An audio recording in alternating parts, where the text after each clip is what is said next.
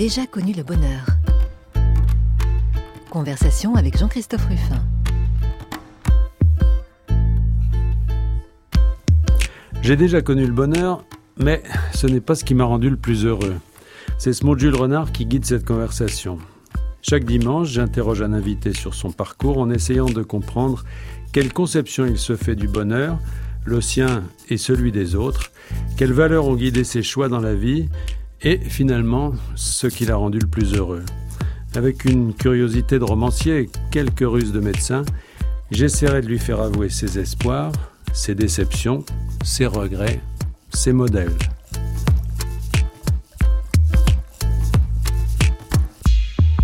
J'ai déjà connu le bonheur, je reçois aujourd'hui Caroline Robert.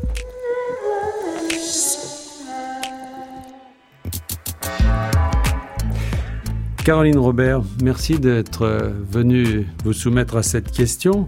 Professeur Caroline Robert. Alors, je crois d'abord qu'il faut dire quelque chose euh, aux auditeurs, parce que malheureusement, ils ne vous voient pas. Vous êtes une jeune femme souriante, gaie, élégante, euh, pleine de vie, et pourtant, et pourtant, vous êtes la plus grande spécialiste en France et une des plus grandes spécialistes dans le monde d'une maladie terrible qui est le mélanome, qui est toute votre vie. Euh, vous êtes chef de service à, l'hôpital Gustave Roussy et en même temps directeur de, laboratoire et de recherche à l'INSERM sur ces questions. Alors, euh, on va essayer de comprendre comment quelqu'un comme vous, euh, avec sa sensibilité, qui tout pour, j'allais dire, être heureux, va se confronter à une maladie aussi dure. On va peut-être commencer par le tout début, la médecine. Comment est-ce que vous avez choisi ce métier ben, pas vraiment une vocation.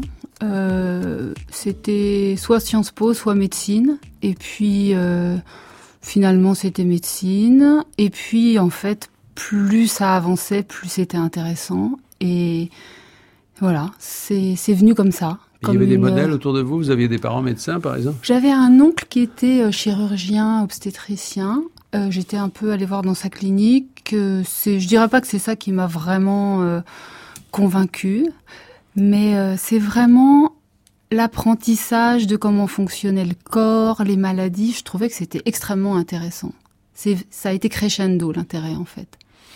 Et vous avez commencé euh, sans savoir vraiment dans quelle discipline vous termineriez, vous allez, que vous alliez choisir. Oui, c'est vrai que en fait, quand je réfléchis, j'ai, j'ai rarement eu une idée très préconçue de ce que je voulais faire à l'avance, mais quand j'ai voulu choisir une spécialité, je me suis dit que la dermatologie, c'était pas mal parce que justement, il n'y avait pas de choses trop graves et trop urgentes. Et euh, du coup, c'était un peu un, un contre-choix par rapport à ce que je fais maintenant. Oui, alors la dermatologie, c'est vrai qu'en médecine, faut dire ça pour ceux qui euh, ne connaîtraient pas bien ce milieu, les dermatologues sont tout à fait respectés, mais enfin on considère que ce sont des médecins du, euh, je dirais pas des bobos parce qu'il y a des maladies graves, mais enfin c'est une médecine euh, tranquille, disons. C'est vrai que c'est un peu injuste parce qu'il y a aussi des urgences en dermatologie, mais on peut le faire d'une façon relativement tranquille hein, si on s'installe en ville et qu'on se spécialise pas dans les choses les plus urgentes, qu'on n'est pas à l'hôpital on peut faire ça euh, vraiment euh, sans, sans maladie urgente et c'est vrai que ça peut être assez tranquille. Alors, quelquefois, les collègues, c'est un peu énervant, ils disent, bah, les dermatologues, en fait, euh, quand ils voient une lésion humide, ils disent qu'il faut assécher. Quand ils voient une lésion sèche, ils disent qu'il faut humidifier. Quand ils savent pas, ils mettent des corticoïdes. Et quand ils savent vraiment pas, il faut une biopsie. C'est un peu exagéré. Mais... c'est un peu ça quand même. Ben, c'est un petit peu exagéré. Mmh.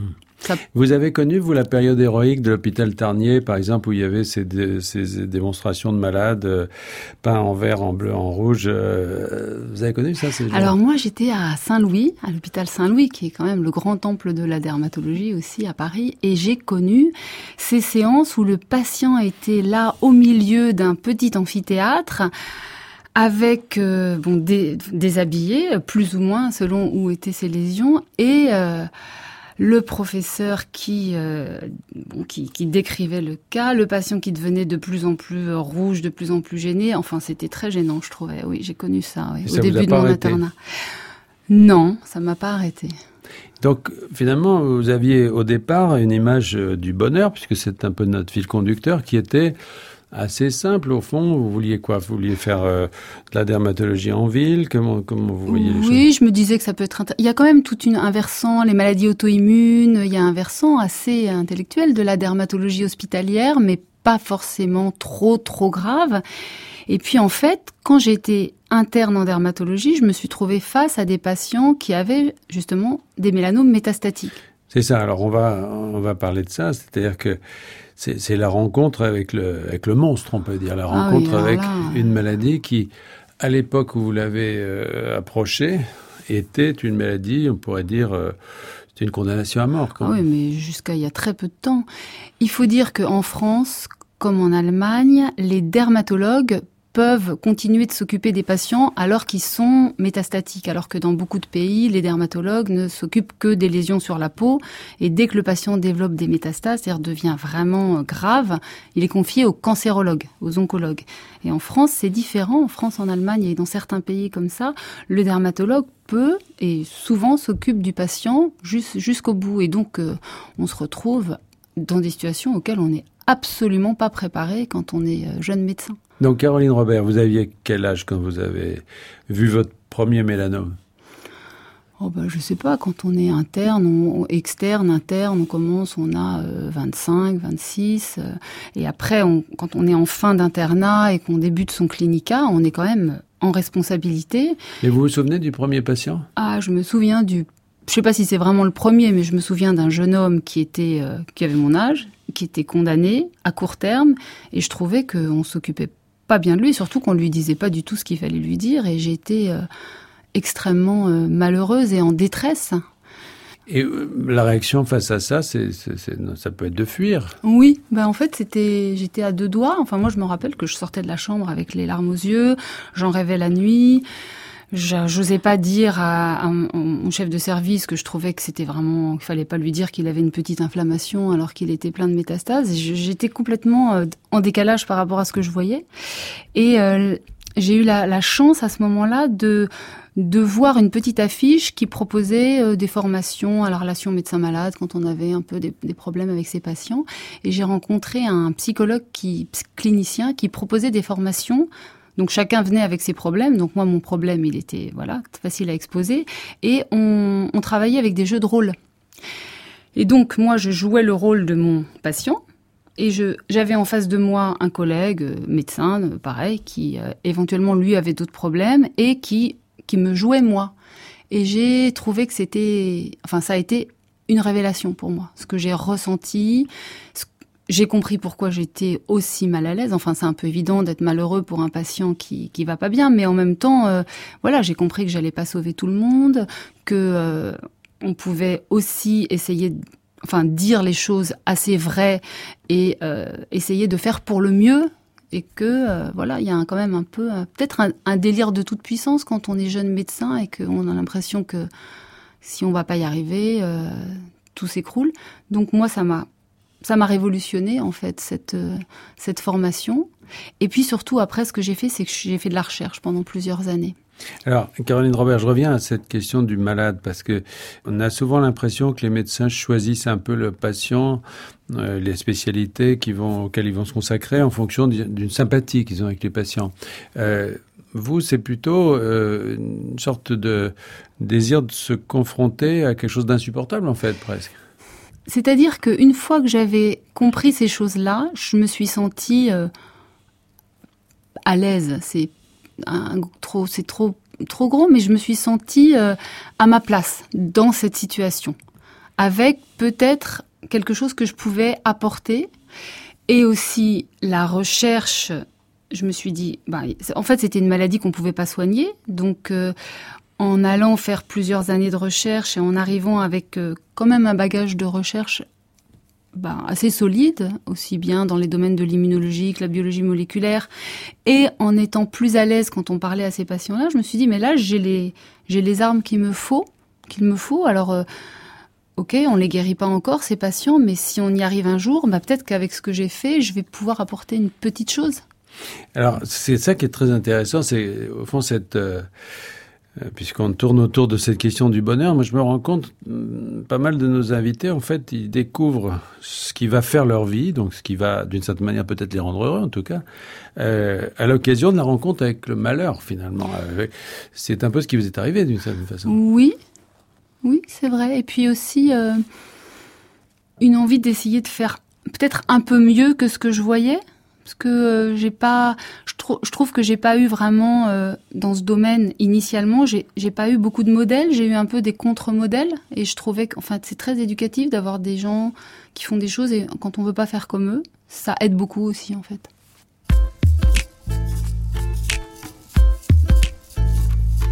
J'ai déjà connu le bonheur. Jean-Christophe Ruffin. Sur France Culture. Toujours avec le professeur Caroline Robert et toujours autour du mélanome qui est devenu sa vie, devenu votre vie. Alors peut-être dites-en un mot sur cette maladie à l'époque où vous l'avez connue surtout. Oui, alors donc en fait c'est le mélanome, c'est le cancer de la peau qui peut ressembler à un grain de beauté. C'est un peu paradoxal, grain de beauté. Euh, c'est donc euh, une petite chose de rien du tout qui ressemble à quelque chose de bénin, mais qui peut dans certains cas, attention, hein, seulement 20% des cas, devenir une maladie mortelle avec cette espèce de... Enfin, les patients ont, souvent une forme de culpabilité en se disant que quand même, comme c'était visible, ils auraient peut-être dû s'en apercevoir plus tôt, qu'ils avaient entendu qu'il fallait pas aller au soleil. Donc, charge de culpabilité quand le patient vient avec une maladie grave dont il faut essayer de le débarrasser parce qu'elle est vraiment inutile. Et euh, c'est une maladie qui peut euh, vraiment euh, entraîner la mort rapidement, parfois, pas toujours, mais avec, euh, par rapport à d'autres cancers métastatiques, qui sont quand même aussi euh, des maladies graves, une, euh, une rapidité et un rapport entre la taille du cancer initial et l'évolution potentiellement très grave qui est vraiment très, très mauvais, quoi, qui fait peur. Alors, ce qu'il faut dire, c'est qu'à l'époque où vous avez rencontré, on peut dire, cette maladie, euh, il y avait, on peut dire, aucun traitement. Enfin, il y avait des essais, la chimiothérapie ne fonctionnait pas, l'immunothérapie non plus, tellement. Non, il y avait euh, beaucoup de recherches en immunothérapie. Et la chirurgie, surtout Alors, on opérait, et mmh. puis, quand la chirurgie était dépassée, euh, c'est vrai que c'était quand même un arrêt de mort dans un délai moyen de six mois, un an. Vrai. Pour vous, vous avez commencé, pendant toute une période de votre vie, parce que la recherche est venue après, on va en parler, mais vous avez commencé, au fond, à prendre en charge des, personnes, souvent jeunes, hein, à qui vous annonciez que, ben que quoi? Qu'est-ce que vous leur disiez? Bah, Qu'on était dans une situation difficile, mais il faut dire que avant qu'on ait des médicaments qui vraiment se révèlent efficaces, on avait toujours l'espoir d'en découvrir. Alors, ils se sont finalement avérés inefficaces, mais à chaque fois qu'on commençait un nouvel essai clinique, évidemment, on espérait. Donc euh, il y a eu toute une suite d'essais cliniques négatifs. D'ailleurs, le médicament, au bout d'un moment, les, industriels du médicament appelaient ça the drug killer, c'est-à-dire que eux investissaient beaucoup d'argent pour développer des médicaments, l'essai était négatif, donc tout tombait à l'eau. Mais nous, on y croyait toujours. Nous, les patients, on espérait. Donc on développait des grands essais, on comparait par rapport à la chimiothérapie qui était euh, ça ou rien, on savait pas trop si ça faisait une différence, mais il fallait bien donner quelque chose. Ouais. Caroline Robert, en fait, vous, vous disiez aux patients, euh, quoi, c'est foutu, mais on va essayer quelque chose de nouveau. Bon, on dit, enfin, on dit pas c'est foutu, mais on dit voilà, c'est c'est une maladie difficile. Si on, vous leur donniez le diagnostic? Ah oui, bien sûr. Ouais. Mais ça, c'est vraiment. Euh, moi, je pense que même par rapport à ce que j'ai connu quand j'étais interne et chef de clinique, on on peut pas travailler, on peut pas faire une bonne médecine sans dire aux gens ce qu'ils ont. Je trouve que plus ça va en fait, plus on progresse dans la connaissance des maladies et médicaments, plus nous on devient finalement des messagers. Mais il faut qu'on soit des super bons messagers et qu'on qu'on transforme le discours scientifique et médical en quelque chose qui est compréhensible parce que les patients en fait, ils sont ils comprennent très très bien puisque c'est eux qui ressentent la maladie. Et souvent, ce qui est très intéressant, c'est qu'on se trouve dans des situations maintenant où il y a, y a des choix à faire. Et les choix, c'est eux qui doivent les faire. Et nous, on doit leur donner vraiment l'explication la meilleure possible, sans, les, sans que ce soit trop confus, sans que ce soit trop compliqué. Et c'est ça, c'est là où ça devient passionnant, les consultations, parce qu'on est vraiment ensemble aussi quelquefois avec les proches et on explique et ils comprennent bien et la décision qu'ils vont prendre Ce sera la bonne décision parce que ce sera la leur si on leur a bien expliqué. Oui, parce qu'aujourd'hui, il y a des choix, mais il n'y en avait pas toujours. C'est-à-dire qu'à une certaine époque, il y en a, le choix, c'était... Il y avait quand même le choix, finalement, de, de, de prendre un traitement ou de ne pas en prendre. Déjà, c'est un choix important parce que le traitement... Traitement dont on ne savait pas s'il était efficace. Dont on pensait qu'il était peu efficace, on le savait, donc on, on, disait bien aux gens, bon, il y a une petite chance que ça marche, mais par contre, ça peut vous fatiguer, ça peut entraîner des chutes de globules, et c'est rare, mais il y avait des gens qui disaient, bah, moi j'aime mieux pas, j'aime mieux, espérons que la maladie va pas aller trop vite. Bon, c'est pas très drôle comme choix, mais il y a pas très longtemps, j'ai un, un, collègue d'ailleurs, un, un, un professeur de médecine qui venait juste de prendre sa retraite, qui aime beaucoup la montagne, comme vous, qui vraiment euh, a une maison en montagne, qui adore marcher, qui avait été adoré par tous ses étudiants, parce que j'ai eu des internes qui étaient externes dans son service, et vraiment, il, fait l'unanimité. Et donc, il m'a dit, quand il a été diagnostiqué avec son mélanome métastatique, il m'a dit vraiment, est-ce que ça vaut le coup? Franchement, dites-moi, parce que moi, j'ai eu une belle vie, belle carrière, j'aime la montagne, si je peux plus aller dans ma montagne marcher.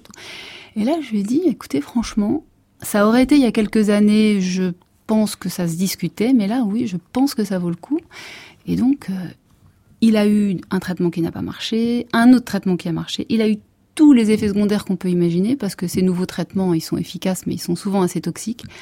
Mais là, maintenant, on est à trois ans, et il a eu des métastases dans le cerveau, dans les poumons, on a opéré, on a radiothérapé, avec toutes ces armes, parce que ce qui est fantastique, c'est que nous, on progresse avec les médicaments, mais on entraîne nos collègues chirurgiens, nos collègues radiothérapeutes, ils font des choses que jamais ils ne faisaient avant. C'est-à-dire qu'avant, si on allait leur dire, voilà, j'ai mon patient qui a un mélanome métastatique, ils disaient, écoute, t'es gentille, j'ai autre chose à faire de un peu mieux que d'aller opérer un patient ou d'aller radiothéraper un patient qui a un mélanome métastatique. Et ça, ça a complètement changé.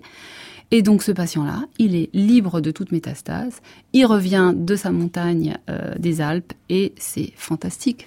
Alors Caroline Robert, il faut quand même qu'on parle euh, de, de l'aspect recherche parce que c'est ce qui est singulier dans votre parcours, c'est qu'il y a effectivement la clinique, mais après tout vous n'auriez pu euh, ne faire que ça, vous consacrer la clinique, mais vous avez choisi à côté, en même temps, en parallèle, hein, de, de faire une formation de docteur en sciences et puis d'avoir une, une comment dire, une activité de recherche de pointe, enfin extrêmement forte. Alors ça, d'abord, c'est pas si fréquent hein, d'avoir cet aller-retour euh, clinico-recherche. C'est pas facile. C'est pas facile. Moi, j'ai la chance de travailler à Gustave Roussy, qui est un hôpital qui a un statut un peu spécial on a pas mal de liberté quand même dans cet hôpital par rapport à certains autres. Et si, moi j'ai aussi de la chance d'avoir rencontré des gens qui m'aident pour ma recherche, c'est-à-dire qui m'aident euh, avec de l'argent, qui donnent pour la recherche. Il y a des gens qui sont généreux, et notamment euh, Jean-Pierre Babel qui a créé un collectif et qui euh, vraiment lui, il a perdu sa fille d'un mélanome, mais il a cette générosité extrême de vouloir aider ceux qui, ben, malheureusement, euh, sa fille est décédée, mais il veut quand même faire avancer les choses. Et donc, euh, on a ce laboratoire qu'on a créé il y a cinq ans avec un de mes collègues qui est chercheur très fondamentaliste. Moi, je suis clinicien chercheur et donc ce collègue Stéphane Wagner qui est on forme un duo qui euh, marche très bien parce que lui euh, va savoir quelles sont les techniques de pointe utilisées pour répondre aux questions que nous, on se pose en clinique sur les résistances des traitements. Et on arrive à fonctionner, c'est vrai, entre la clinique et la recherche, avec un bon niveau dans les deux. Et je pense que, en tout cas moi, l'un nourrit l'autre. Alors, il faut dire euh, quand même, en pratique, que là, on est au cœur de, de sans doute la révolution médicale actuelle, c'est-à-dire on est euh, dans, dans, vos disciplines euh, à un moment de, on passe un cap puisque euh, ça n'est plus du tout dans la lignée des chimiothérapies classiques, etc. Vous avez développé, vous continuez de développer des thérapies géniques ciblées sur des. Alors c'est pas moi, hein, c'est la communauté internationale. Nous, on a bien participé au développement, mais il y a deux stratégies les thérapies ciblées qui vont directement euh, aller euh, attaquer une molécule qui est mutée, qui rend la cellule complètement euh, folle et incontrôlable. Et il y a les immunothérapies qui sont une stratégie euh, indirecte où on stimule le système immunitaire pour que lui aille détruire les cancers. Donc c'est une stratégie d'ailleurs l'immunothérapie qui est en train de révolutionner complètement le, toute la cancérologie. Et ça a commencé dans le mélanome, donc c'est assez. Nous, on est très très contents d'avoir été pour une fois les, pionniers parce que c'était un peu le parent pauvre dans les cancers métastatiques. Et euh, ces deux stratégies, maintenant, on est en train d'essayer de les combiner pour essayer d'avoir des résultats encore meilleurs. Et on se pose des questions qu'avant on se posait même pas. D'ailleurs, je reviens d'un congrès européen de cancérologie qui a eu lieu là, qui vient de se terminer, et on m'avait demandé de parler de combien de temps traiter. Et j'ai commencé en disant, mais vous rendez-vous compte de la question qu'on se pose Combien de temps traiter? Parce qu'avant, c'était une question qu'on se posait jamais. Alors, il faut dire que, euh, quand même que ces traitements, euh, il faut en dire quelque chose, parce que ils font, euh, dans pas la totalité des cas, mais enfin très très souvent, fondre complètement des métastases constituées qui étaient de gros volumes, etc. Exactement. Il, alors, les thérapies ciblées, elles donnent des résultats. Nous, on appelle, on, on évalue les, les réponses cancéreuses en tout simplement en mesurant la taille des, boules, quoi, des métastases. Donc la réponse, quand on dit qu'il y a une réponse objective, ça veut dire que les métastases ont fondu. On est confronté cependant à des résistances secondaires, c'est-à-dire que dans la moitié des cas, au bout d'un an, elles repoussent les métastases. Donc là, il faut travailler sur les résistances. Alors c'est des moyennes, hein. il y a des gens qui répondent pas, il y a des gens qui répondent beaucoup plus longtemps, c'est une médiane. Et les immunothérapies répondent, les patients répondent de façon un peu moins spectaculaire initialement, mais les réponses sont de plus longue durée. Donc avec ces deux stratégies, on arrive quand même à avoir un certain nombre de patients, mais c'est malheureusement encore la minorité des patients, à peu près 20%, chez qui ça disparaît complètement. Et là, quelquefois, maintenant, on se pose la question d'arrêter le traitement, chose qu'on faisait jamais, parce qu'avant, on les considère comme guéris. Ben, on n'ose pas trop leur dire qu'ils sont guéris, mais on leur dit on espère.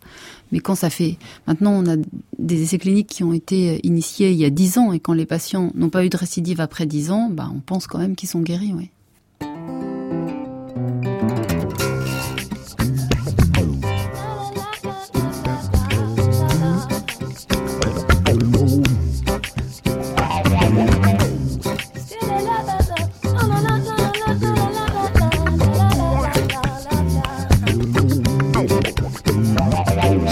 Couleur café, tes cheveux café, ta gorge café. J'aime quand pour moi tu danses, alors j'entends murmurer toutes bracelets, joli bracelet. À tes pieds il se balance couleur café, que j'aime ta couleur café.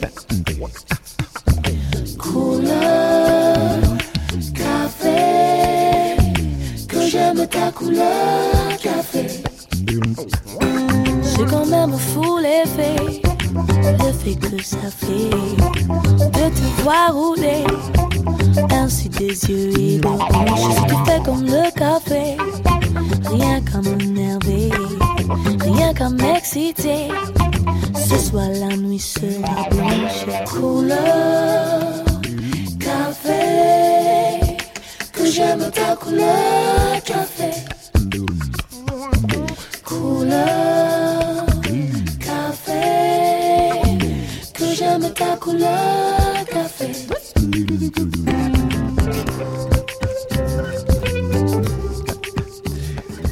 Couleur café, bon, c'est un clin d'œil, euh, euh, version de Lulu Gainsbourg avec la chanteuse Ayo.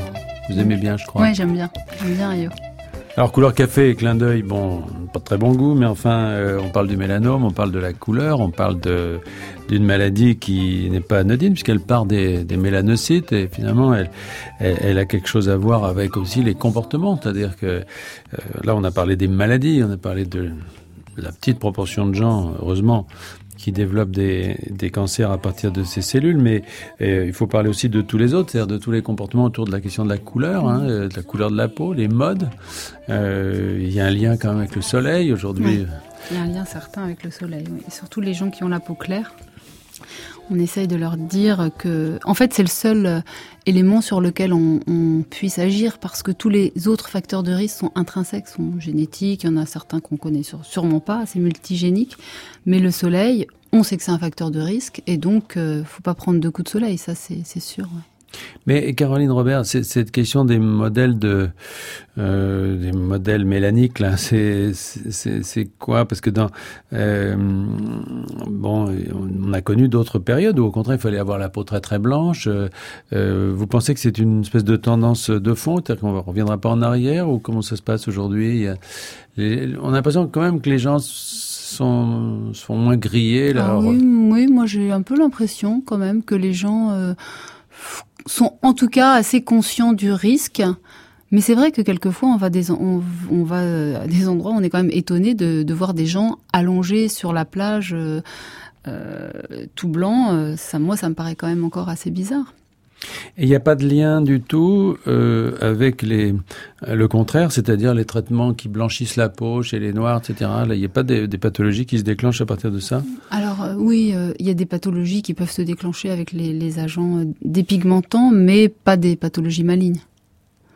Donc le cancer de le, mélanome, enfin le, cancer euh, de la peau dont vous vous occupez aujourd'hui, euh, au fond, pour vous, c'est devenu c'est quelque chose de microscopique, mais qui est devenu un monde, c'est-à-dire qu'à l'intérieur. Oui, c'est vrai que quand j'ai choisi de me vraiment de me spécialiser dans le mélanome, il a fallu faire le deuil de tout le reste de la dermatologie, qui est et de la quand médecine.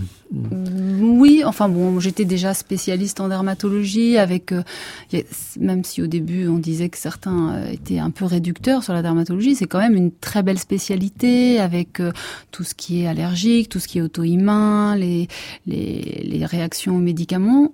Et du coup, je me suis dit, si je fais que du mélanome, qu'est-ce que, est-ce que vraiment ça va continuer de m'intéresser autant la médecine? Et en fait, au lieu d'être très horizontale, je suis très verticale. C'est-à-dire que le mélanome, je le fais en clinique et je le fais en recherche translationnelle et en recherche clinique. Et donc, ben, on peut aussi s'intéresser en étant, en ayant une connaissance très verticale.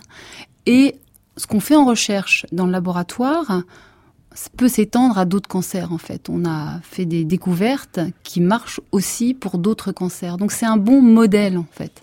Et puis aussi, juste pardon, en clinique, ce qui est fantastique dans la relation avec le patient, finalement, la maladie sous-jacente, bon, elle est intéressante, mais il y a tellement de choses qui se passent entre le patient et le médecin que, euh, à la limite, on n'a pas besoin euh, d'une maladie extrêmement intéressante sur le plan intellectuel, auto-immunité, enfin, c'est tellement complexe et c'est tellement passionnant ce qui se passe entre le patient et le médecin que c'est, c'est de toute façon, par définition, intéressant. Et en plus, quand même, le monde du, du mélanome, ce, ce, cette tumeur euh, qui au départ était très opaque, aujourd'hui, euh, elle est démantelée de, de, de, façon moléculaire. Enfin, on, donc c'est un monde. Ouais, mais plus on avance, plus c'est complexe en fait, parce qu'on avance et puis après on se dit mais pourquoi certains patients répondent et d'autres non, et on, les questions arrivent au fur et à mesure qu'on avance. Et aujourd'hui, vous avez trouvé dans cette euh, dans, dans cette spécialité-là quelque chose qui, est de l'ordre de, voilà, du, bonheur, de la satisfaction profonde de, de, de votre vocation? Ben, Je me sens bien parce que je me sens, euh, comment dire, euh, honnête dans ce que je fais. C'est-à-dire que les patients, je j'essaye de leur dire vraiment de leur faire passer tout ce que je sais.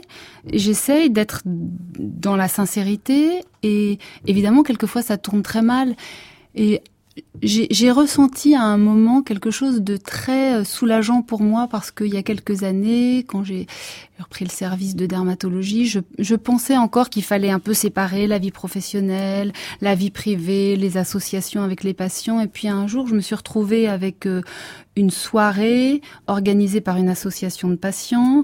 Et dans cette assemblée, il y avait des patients actuels qui posaient des questions. Moi, je savais que eux étaient dans des situations difficiles, étaient en train d'être traités et que ça allait pas très bien. Et je me disais, oh là là, attention, qu'est-ce que je vais dire, comment ça va être pris, ou des gens qui ont perdu quelqu'un d'un mélanome. Alors on dit, ah, on a fait beaucoup de progrès, les médicaments marchent mieux. Puis dans notre tête, on se dit, mais est-ce que eux vont se dire, bah, c'est horrible parce que moi, si mon fils avait eu ça, peut-être qu'il serait pas mort. Et au bout d'un moment, je me suis dit, mais en fait, soyons juste euh, vrais et euh, si euh, et, et, et, pourquoi euh, mes enfants ou mes parents ne pourraient pas venir à cette réunion? En fait, de faire tomber des murs complètement inutiles, c'est très c'est très apaisant. Donc vous avez fait participer vos enfants, votre famille oui à des choses, euh, des réunions d'associations de malades? Oui, si, si voulaient. Enfin, je les forçais pas, mais on a fait, on a même fait une une levée de fonds. J'ai des filles qui sont assez sportives, on fait de la montagne, on est monté sur le Kilimanjaro, on a mis un drapeau en disant c'est pour l'association. et voilà, elles se sont retrouvées là, très contentes et, et, et, tout va bien. Enfin, c'est c'est normal. Parce qu'en fait, euh, au fond, cette, maladie, pour vous, vous la voyez pas. C'est plus seulement une profession, c'est vraiment votre vie, quoi. C'est toute votre vie.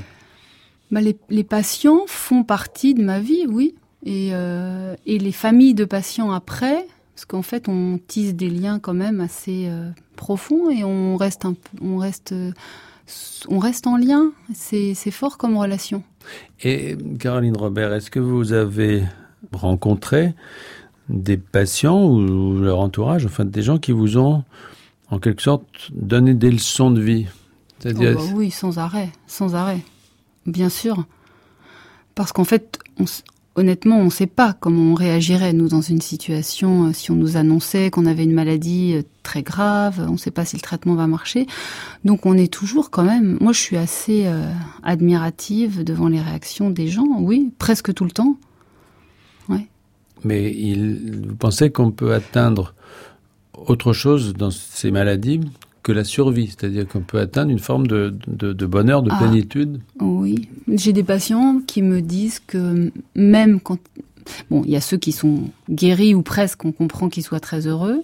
D'ailleurs, il y a ceux qui vont, dont les métastases ont disparu et qui paradoxalement, on n'était pas prêt à être guéris et qui, du coup, s'en trouvent un peu chamboulés et c'est pas très facile non plus pour eux. Vous voulez dire qu'ils avaient pris des dispositions pour leur mort Oui, en tout cas psychologique et c'est pas, il y a, une espèce de, de passage qui est pas forcément facile non plus.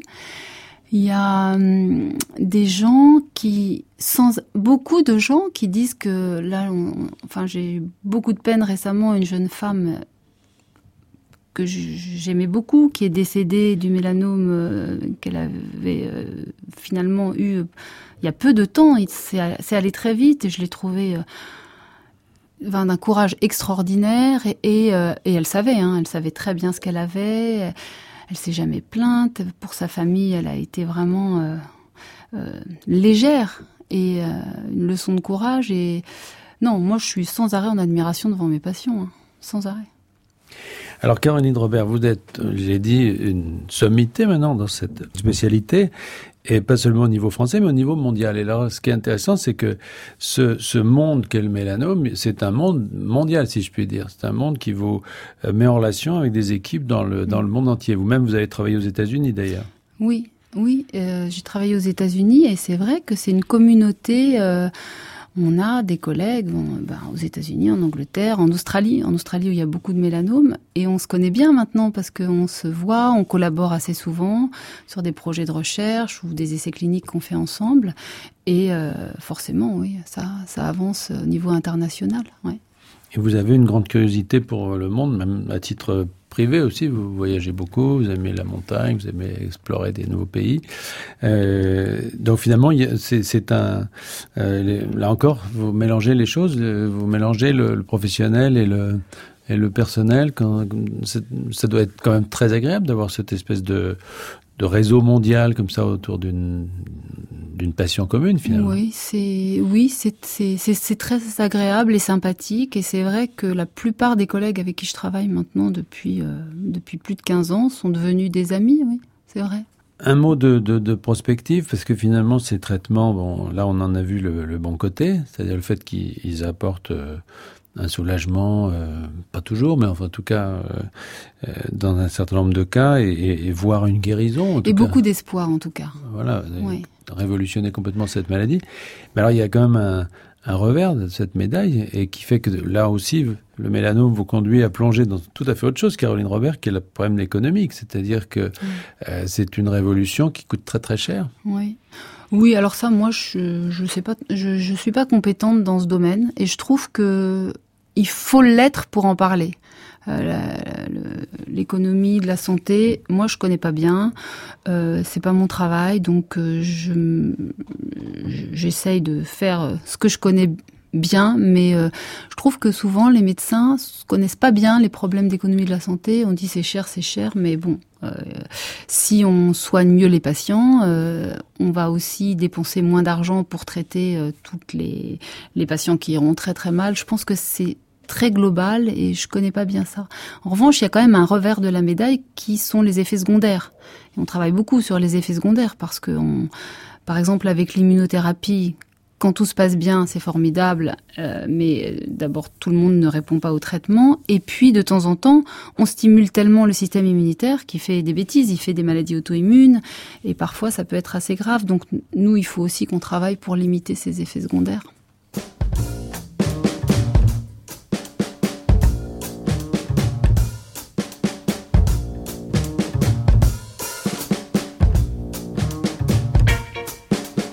Déjà connu le bonheur. Jean-Christophe Ruffin.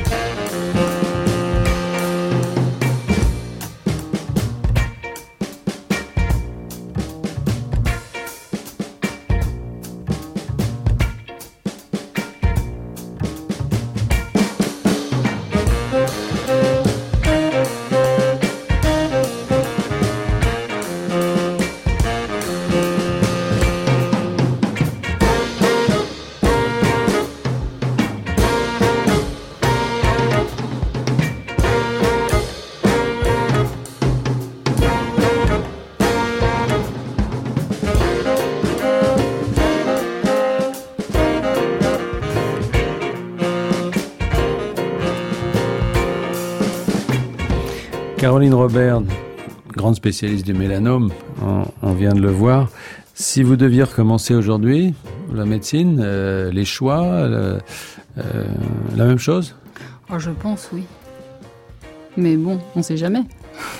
Est-ce que vous avez le sentiment d'être euh, peut-être entré par hasard, hein, parce qu'au fond, vous ne le saviez pas au départ, personne ne pouvait le deviner, mais dans une des parties de la médecine qui a le plus évolué ces dernières années? Ah, moi j'ai l'impression, oui.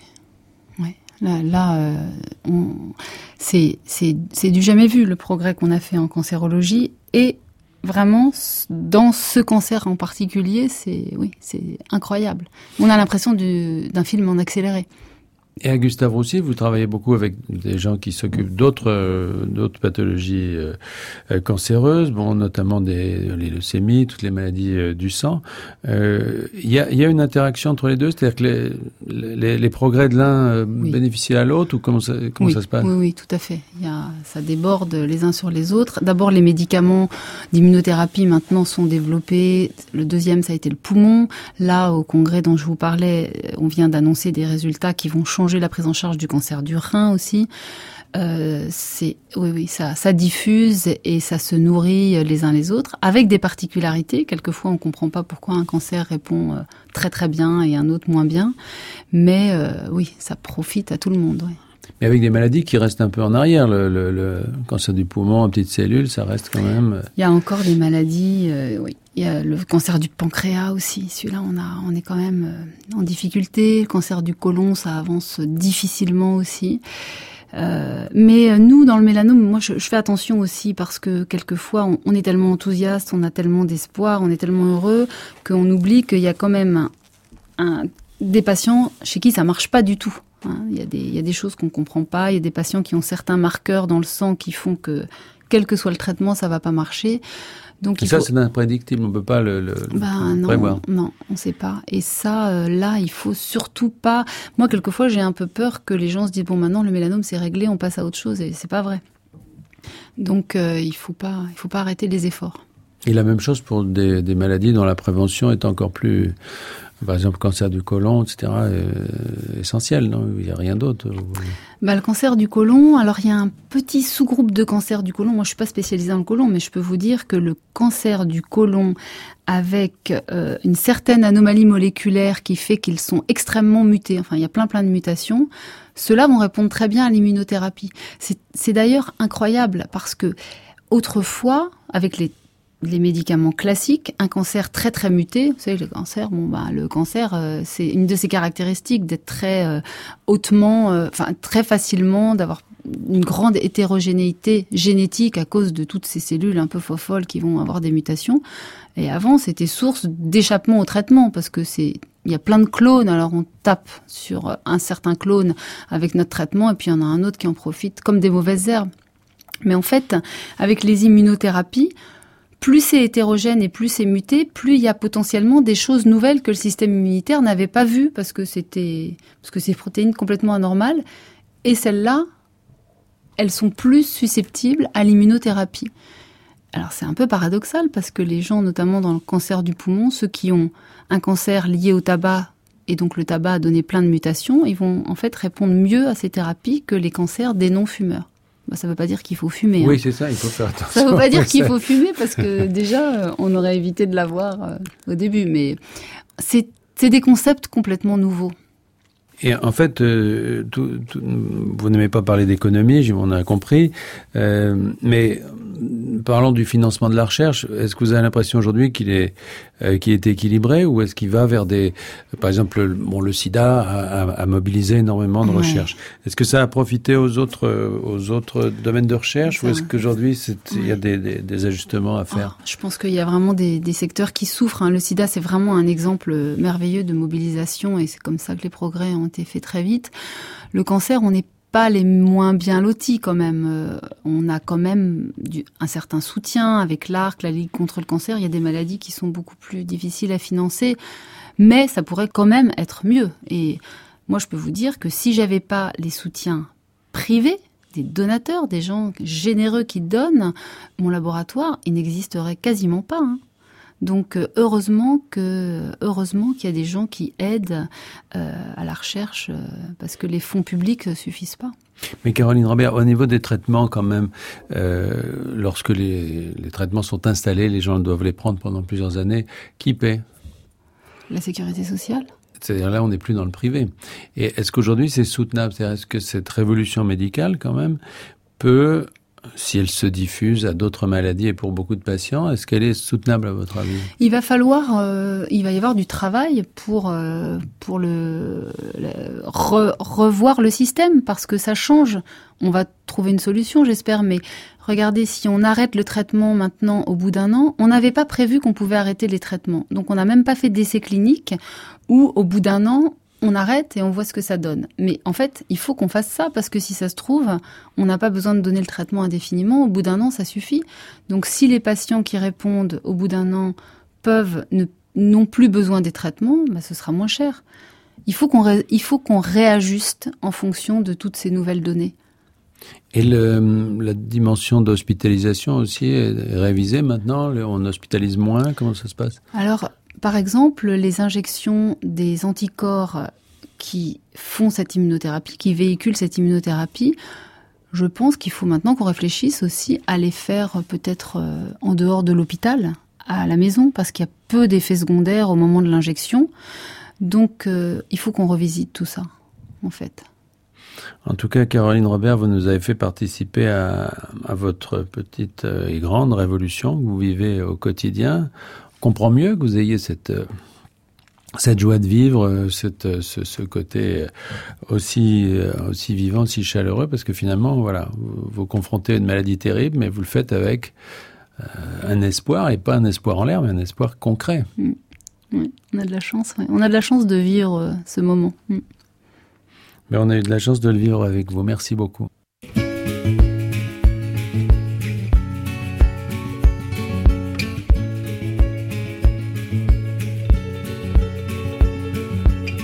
J'ai déjà connu le bonheur. On se retrouve la semaine prochaine, dimanche, pour une nouvelle émission. À la technique aujourd'hui, Philippe Merchet. Réalisation Vincent Abouchard. Assistant de production Thierry Beauchamp. Vous pouvez réécouter cette émission sur le site de France Culture ou la retrouver sur l'application Radio France Podcast. Dimanche prochain, une nouvelle conversation autour du bonheur.